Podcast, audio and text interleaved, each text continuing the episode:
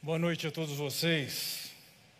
É uma alegria estar com vocês nessa ocasião. Já pela manhã, tivemos a oportunidade de conversar um pouco sobre um assunto que é tão mencionado na igreja, mas eu acho que de uma maneira tão estereotipada e tão superficial que nós acabamos perdendo de vista o que é que o Senhor tinha a nos dizer. Só tomando o fio da meada, ou retomando o fio da meada, hoje pela manhã nós pegamos uma passagem de Lucas, Lucas capítulo 6, e vimos que o ambiente em que o Senhor Jesus disse as palavras que estudamos pela manhã é um ambiente de hostilidade. O Senhor estava prevendo que os discípulos de Jesus sofreriam hostilidades por conta daqueles que não pensavam como o Senhor Jesus Cristo. Isso é assim hoje. Nós vivemos em dias de extrema polarização em todos os sentidos. Basta se ter uma opinião diferente, é, já, já tem pessoas de uma maneira agressiva, é, abordando e ofendendo e dividindo isso, e isso tem entrado na igreja. Não poucas vezes eu vi pessoas que saíram da igreja por causa de divergências políticas. E acho que isso é muito diferente do que o Senhor tem ensinado. Então, hoje pela manhã, nós falamos sobre a, a supremacia do amor do reino de Deus. É um amor incomparável, ele não tem paralelos na, no ambiente humano, ele está muito acima disso. E é esse o tipo de amor que Deus espera e quer de cada um de nós. Bem, é, falando hoje pela manhã sobre isso, nós passamos em passagens como essa de Lucas capítulo 6, versículo 31, que diz: Como vocês querem que os outros lhes façam, façam também vocês a eles.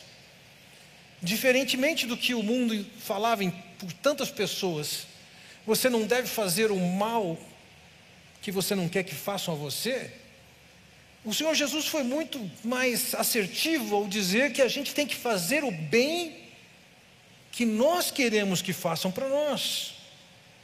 Assim, veja lá no versículo 27, ele disse: Amem os seus inimigos, façam bem aos que os odeiam, abençoem os que os amaldiçoam e orem por aqueles que os maltratam. Isso não tinha paralelo, eu ousaria dizer, não tem paralelo na, na sociedade humana distante de Deus. Mas em se tratando do povo de Deus, essas são as instruções do Senhor Jesus: inimigos, odiadores, amaldiçoadores, os maltratadores, todos esses devem ser alvos de cada um de nós. É, ele diz mais: em outra passagem, em João capítulo 13, versículos 34 e 35, o Senhor Jesus disse: Novo mandamento vos dou. Os gregos eles tinham duas palavras para novo. Novo podia ser alguma coisa que acabou de ser lançado, é nova em termos de concepção. É como você é, pegar uma nova tecnologia. E o segundo é novo em termos de tempo. Podia ser uma tecnologia velha, mas é novo porque está zerinho, não foi usado. A palavra que foi empregada aqui para novo é a palavra para novo em termos de concepção. No Antigo Testamento, a instrução era: ame o próximo como a si mesmo. A nova concepção que o Senhor coloca aqui é: ele diz assim, que vos ameis uns aos outros, assim como eu vos amei, que também vos ameis uns aos outros. O padrão mudou, é novo. Antes você amava como você se amava. Agora você deve amar como o Senhor amou você, a referência é nova. Por isso é um novo em termos de qualidade, é uma nova concepção, é uma nova tecnologia. E então ele diz no versículo 35: Nisto conhecerão todos que sois meus discípulos, se tiverdes amor uns aos outros. Veja, nisto, no amor que vocês têm entre vocês, vocês vão ser conhecidos como discípulos de Jesus. Agora, o que é amar o irmão? O que é amar os inimigos, como ele tem tratado nessa passagem? Mencionei pela manhã, eu sei que vocês não praticam e não quero estimulá-los a praticar, mas é muito comum em certos ambientes de igreja se estimular e orientar a pessoa a olhar para o irmão ao lado e dizer: Eu amo você. Mas o que, que isso significa? O que, que significa você dizer para o seu irmão ao lado que o ama? O que, que é isso? De que maneira se manifesta esse amor? Como se expressa esse amor? É nesse aspecto que eu condeno pela superficialidade que nós levamos a vida.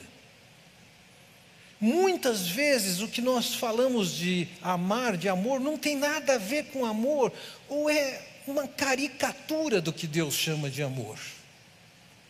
Então eu quero olhar com vocês nessa tarde sobre as expressões do que é amor verdadeiro.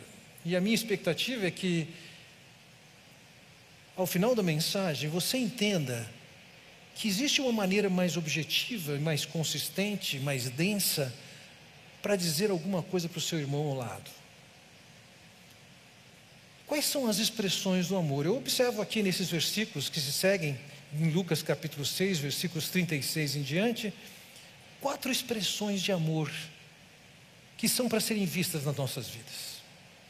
A primeira expressão de amor é ser misericordioso. Vejam o que diz o versículo 36. Sejam misericordiosos, assim como o Pai de vocês é misericordioso. A ideia de amor envolve ser misericordioso, como Deus é misericordioso. Como Deus é misericordioso.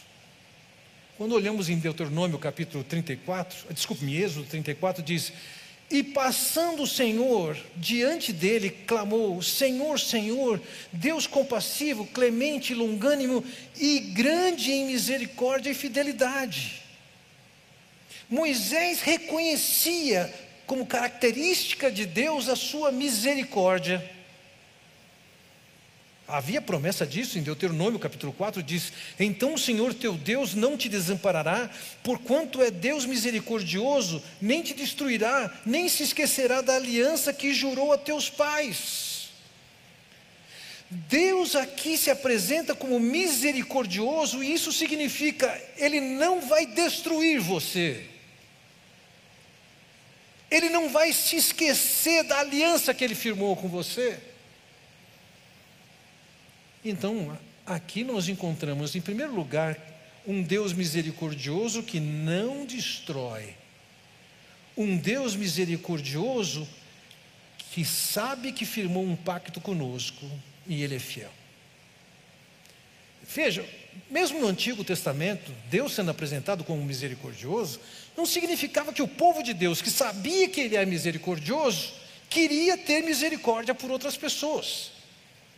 Um ícone dessa ideia é Jonas, que no capítulo 4, versículo 2, ele justifica por que não ir a Nínive pregar. Olha o que ele diz.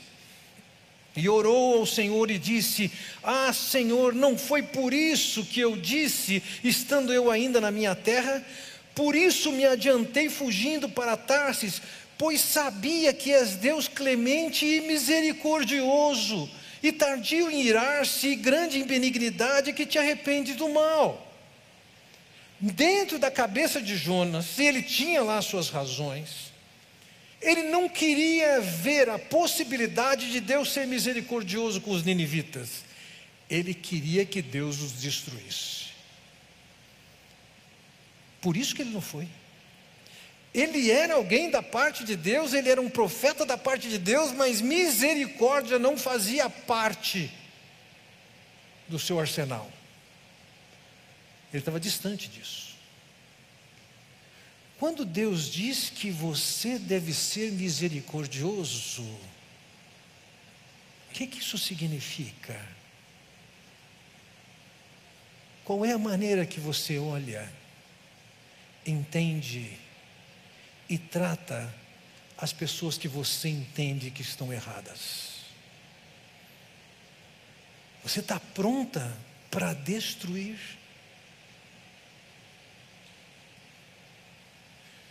Uma vez que nós fomos chamados e somos o povo do pacto, estamos dentro de uma aliança com Deus.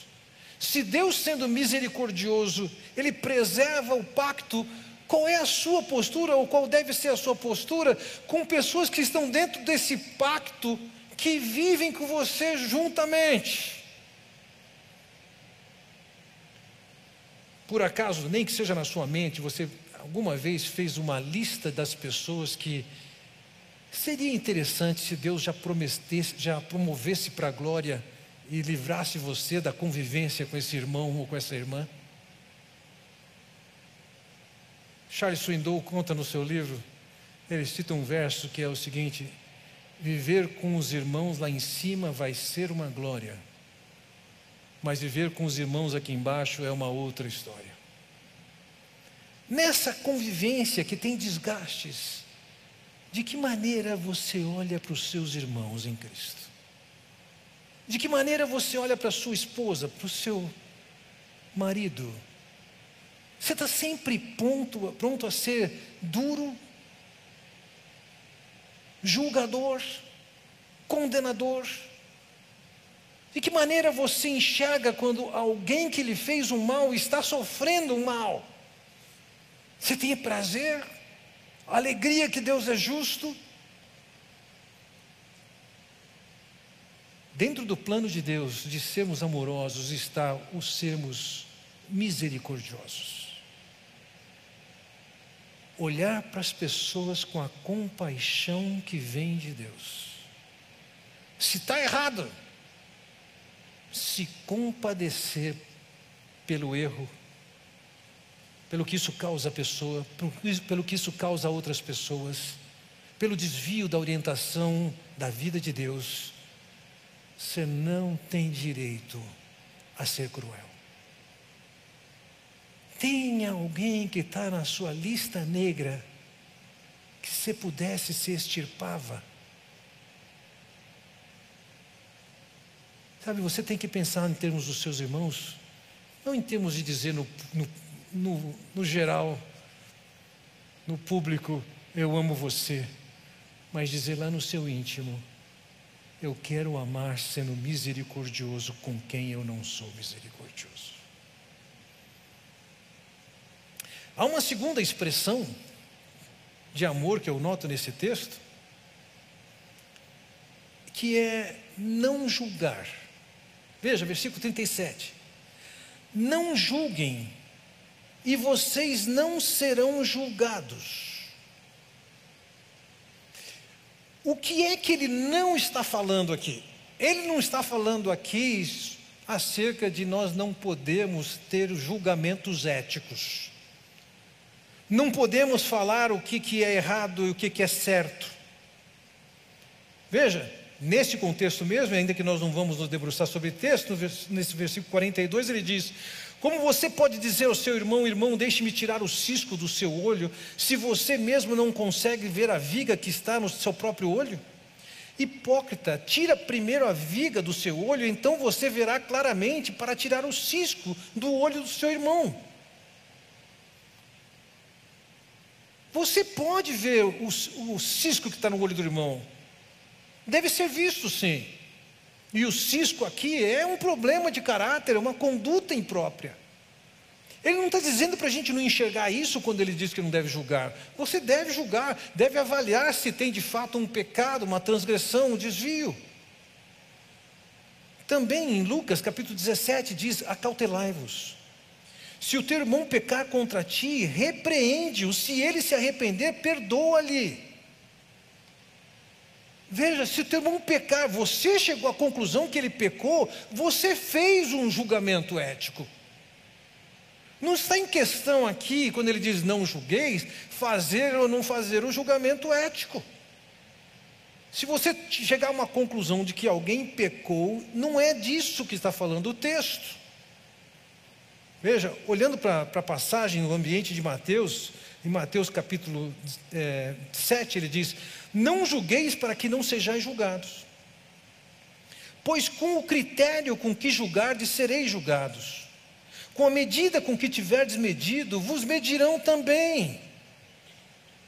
E aí ele diz assim: Não deis aos cães o que é santo, não lanceis ante os porcos as vossas pérolas. Veja, tem gente aqui que foi classificada como cão e como porco. O julgamento, ele existe. Ele não está condenando a sua capacidade de discernir e definir que é certo ou errado. Isso faz parte. Quando ele está dizendo aqui, não julgueis para que não sejais julgados, ele está falando sobre a maneira como você deve falar isso. Um rabino liberal dos tempos de Jesus e Léo dizia o seguinte: não julgue o teu próximo até que você assuma o seu lugar.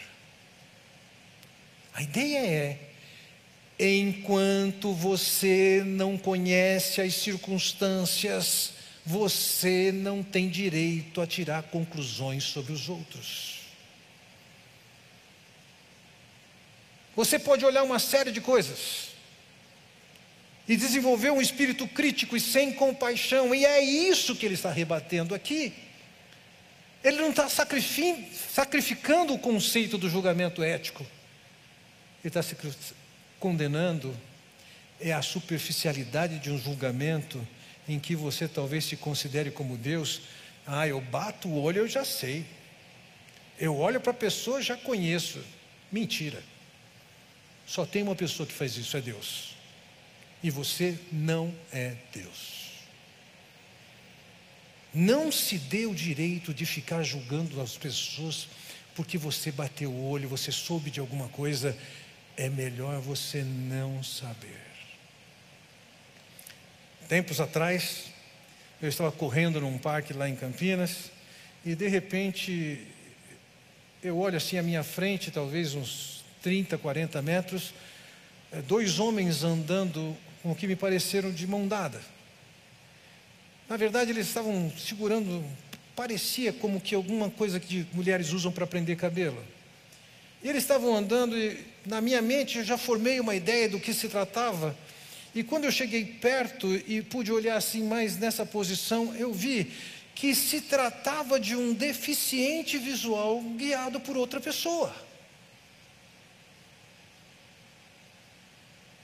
Nós não temos direito a tirar conclusões sobre outros e proferir nossas ideias enquanto nós não conhecemos o assunto, para proferir nossas ideias no cenário correto, isso é com a pessoa. Então, se você acha alguma coisa, saiba disso, você não tem o direito de julgar. Ah, mas eu preciso saber qual é a verdade. Você precisa saber qual é a verdade? Vá perguntar para a pessoa. Ah, mas eu não quero perguntar para ela. Ótimo, então cale a boca. Não é porque vai se constranger, ou vai constranger, ou vai criar uma situação, indo conversar com a pessoa para esclarecer o que aconteceu, que lhe dá o direito de fazer o que quiser. Eventualmente já aconteceu de alguém vir e falar comigo, Fernando, está acontecendo isso, eu soube disso. Ué, o que, que você quer fazer? Vai tratar com a pessoa. Você precisa de ajuda, eu vou junto. Eu te dou apoio. Mas você não vai falar isso comigo, você vai falar isso com ele. Não julgue. Porque na maneira que você julgar, entenda isso, você vai sofrer o mesmo tipo de postura das pessoas em relação a você. Não julgue.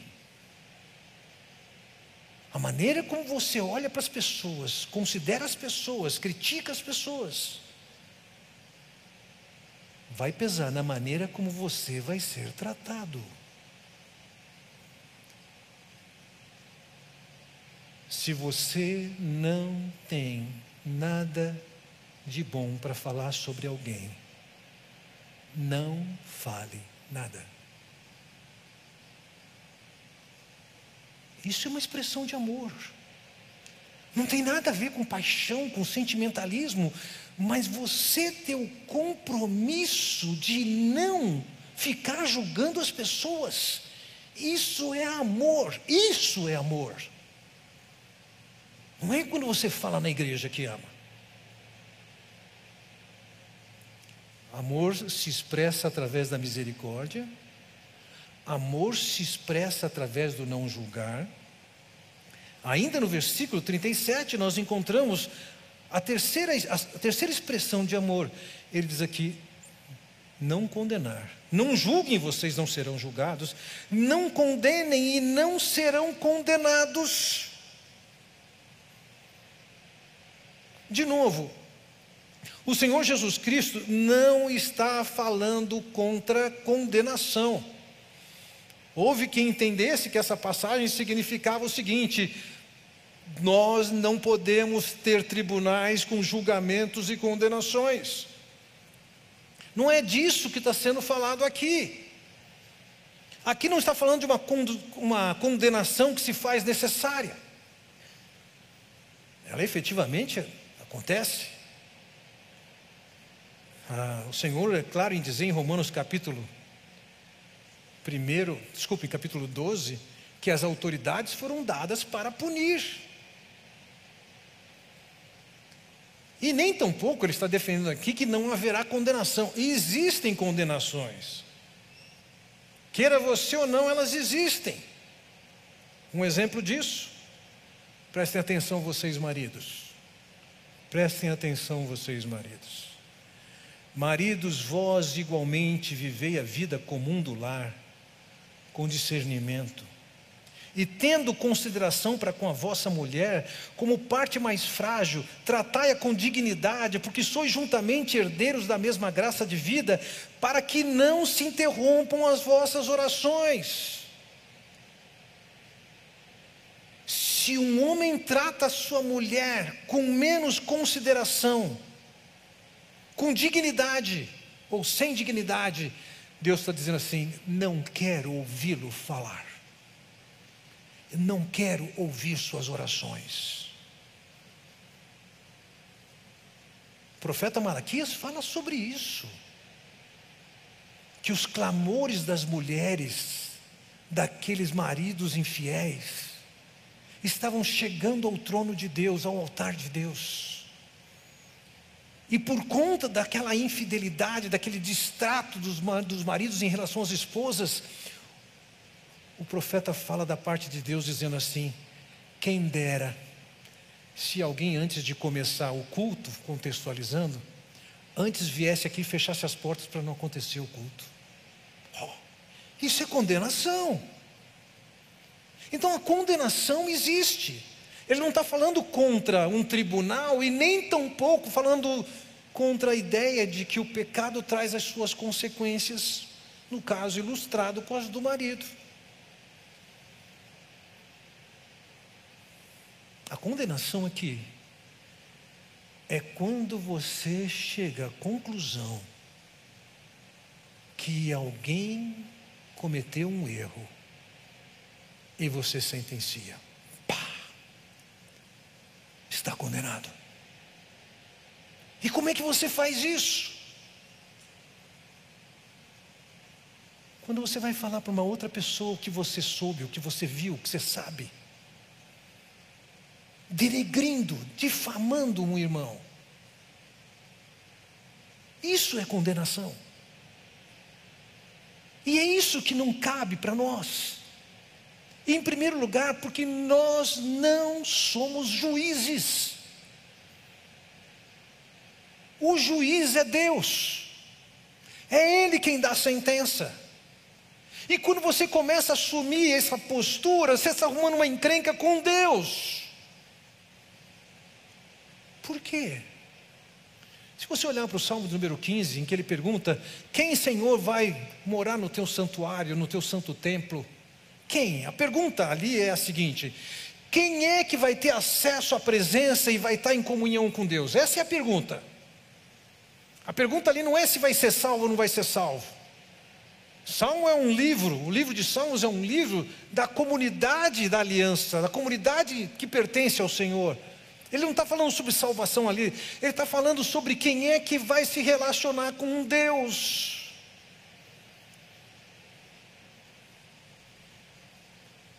E uma das coisas que ele diz ali é: para você estar em comunhão com Deus,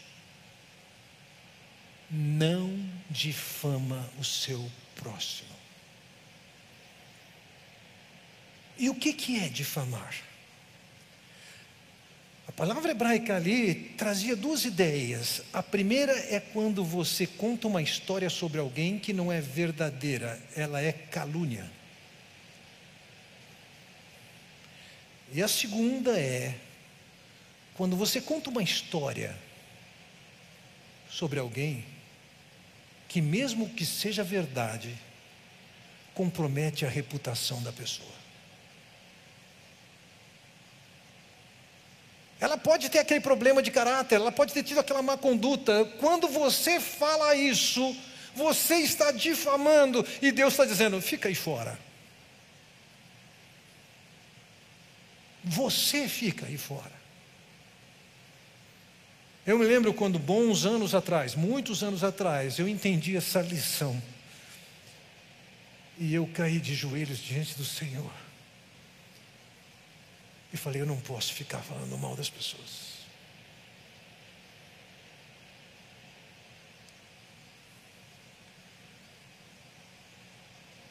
O povo de Deus, a quem Ele quer que ame as pessoas, não significa dizer que ama. É mais do que isso. É ter misericórdia. É não julgar é não condenar. É isso que significa o que ele está dizendo. Então vejam. Assuma compromissos consistentes. Não é o compromisso de amar. Antes é o compromisso de não julgar, de não condenar, de ter misericórdia. Porque é isso que Deus quer. A quarta expressão para a qual eu chamo sua atenção aqui, minha última expressão de amor que eu percebo aqui, veja, ele diz assim: Não julguem vocês, não serão julgados, não condenem e, não e serão condenados, perdoem e serão perdoados.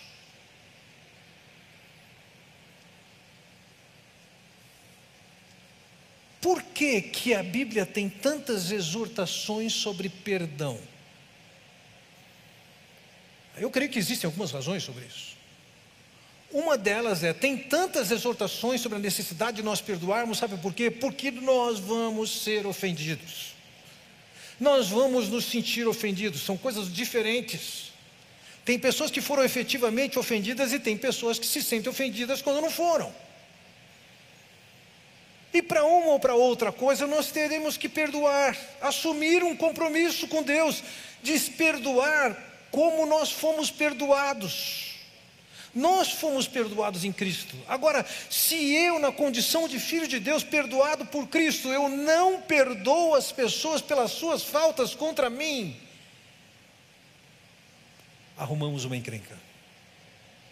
Não seremos perdoados. O que, que isso significa? Isso não significa que, não, Jesus não morreu por você, você está condenado. Não, não, você continua salvo. Mas os seus pecados acabam se acumulando e sendo um problema de relacionamento com Deus. Eu tenho dois filhos, eu tenho quatro netos. E eu não tenho como desfazer a filiação deles. Mas as atitudes deles, no meu caso, como humano que eu sou, também as minhas, nós podemos comprometer esse relacionamento. E quando nós não perdoamos as pessoas, nós comprometemos o nosso relacionamento com Deus.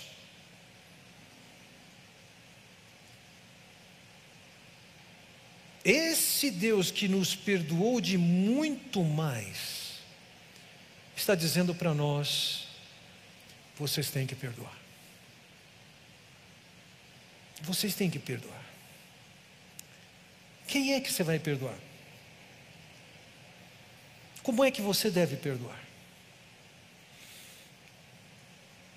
tenho entendido e aplicado o perdão como sendo três compromissos que cada um de nós deve assumir com os nossos ofensores. Primeiro compromisso: perdão é o compromisso de que eu não vou jogar na cara dele o que ele fez contra mim. Segundo, eu não vou contar aos outros o que ele fez contra mim. Terceiro, eu não vou ficar pensando e curtindo essas coisas do que ele fez contra mim. Isso que é perdão.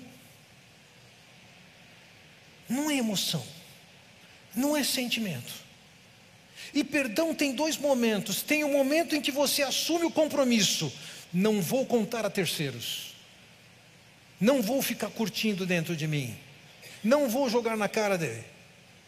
Mas depois, daqui a pouco, você se lembra e você começa a pensar, e é necessária uma manutenção. Deus, eu assumi o compromisso lá de não fazer isso, e aqui eu estou aqui, me ajuda, me liberta, não me deixa pensar nessas coisas. É isso que é perdão. Não é sentimentalismo. Perdão não se aplica quando não teve ofensa. É quando tem ofensa, sim. A gente não perdoa pessoas que não ofenderam. É justamente para as pessoas que ofenderam que nós perdoamos. E nós somos chamados a reproduzir nos nossos relacionamentos o perdão. Vamos lá. Quais foram os nomes que apareceram na sua cabeça aí de pessoas que você não perdoa. Faça sua lista mental. Hoje é um bom dia, 23 de janeiro. Assuma um compromisso.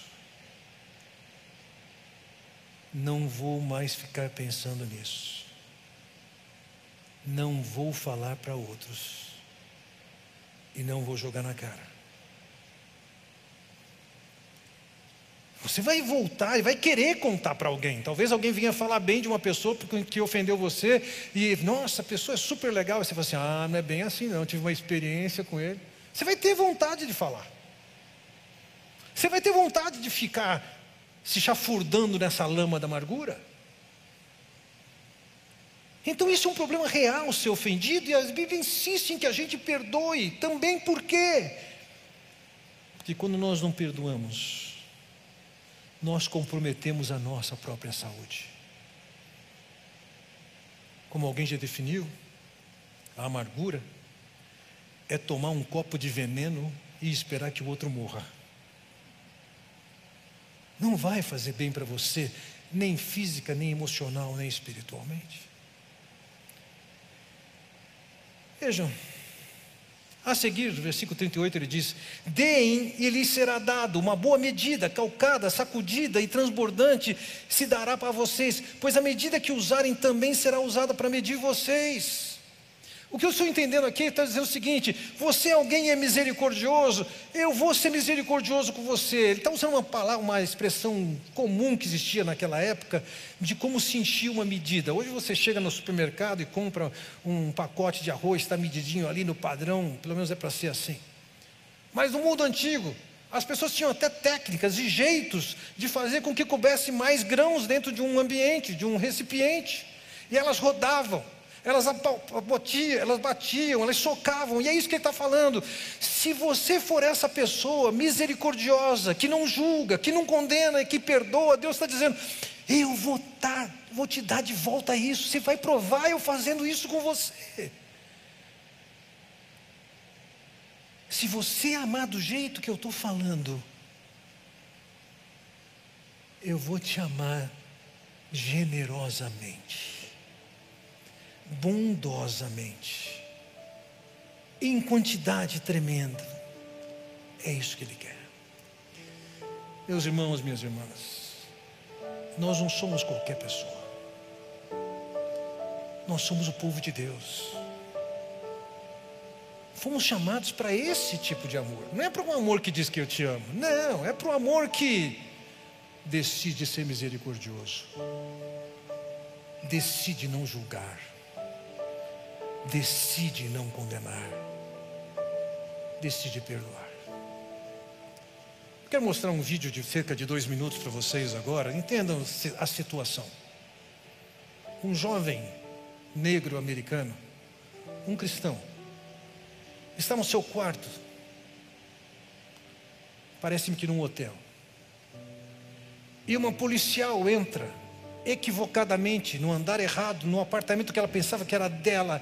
E ela não teve dúvidas, ela puxou a arma e matou aquele jovem que estava dentro do seu próprio apartamento. Ela foi condenada a 10 anos. E no seu julgamento, tem uma manifestação, uma expressão de um irmão dele, irmão em Cristo seu. E tem alguma coisa para a gente aprender ali. Vamos olhar para essa história.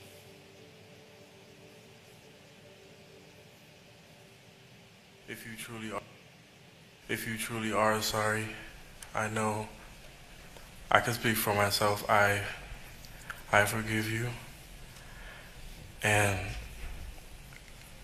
I know if you go to God and ask him, he will forgive you.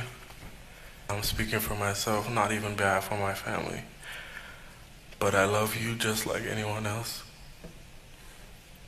I'm not gonna say I hope you rot and die just like my brother did, but I see I I personally want the best for you. And I, I wasn't gonna ever say this in front of my family or anyone, but I don't even want you to go to jail. I want the best for you. Because I know that's what that's exactly what both of them would want you to do. And the best would be give your life to Christ. Again, I love you as a person. And I don't wish anything bad on you.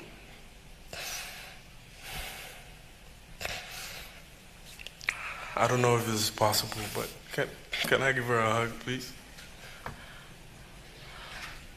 Please? Yes.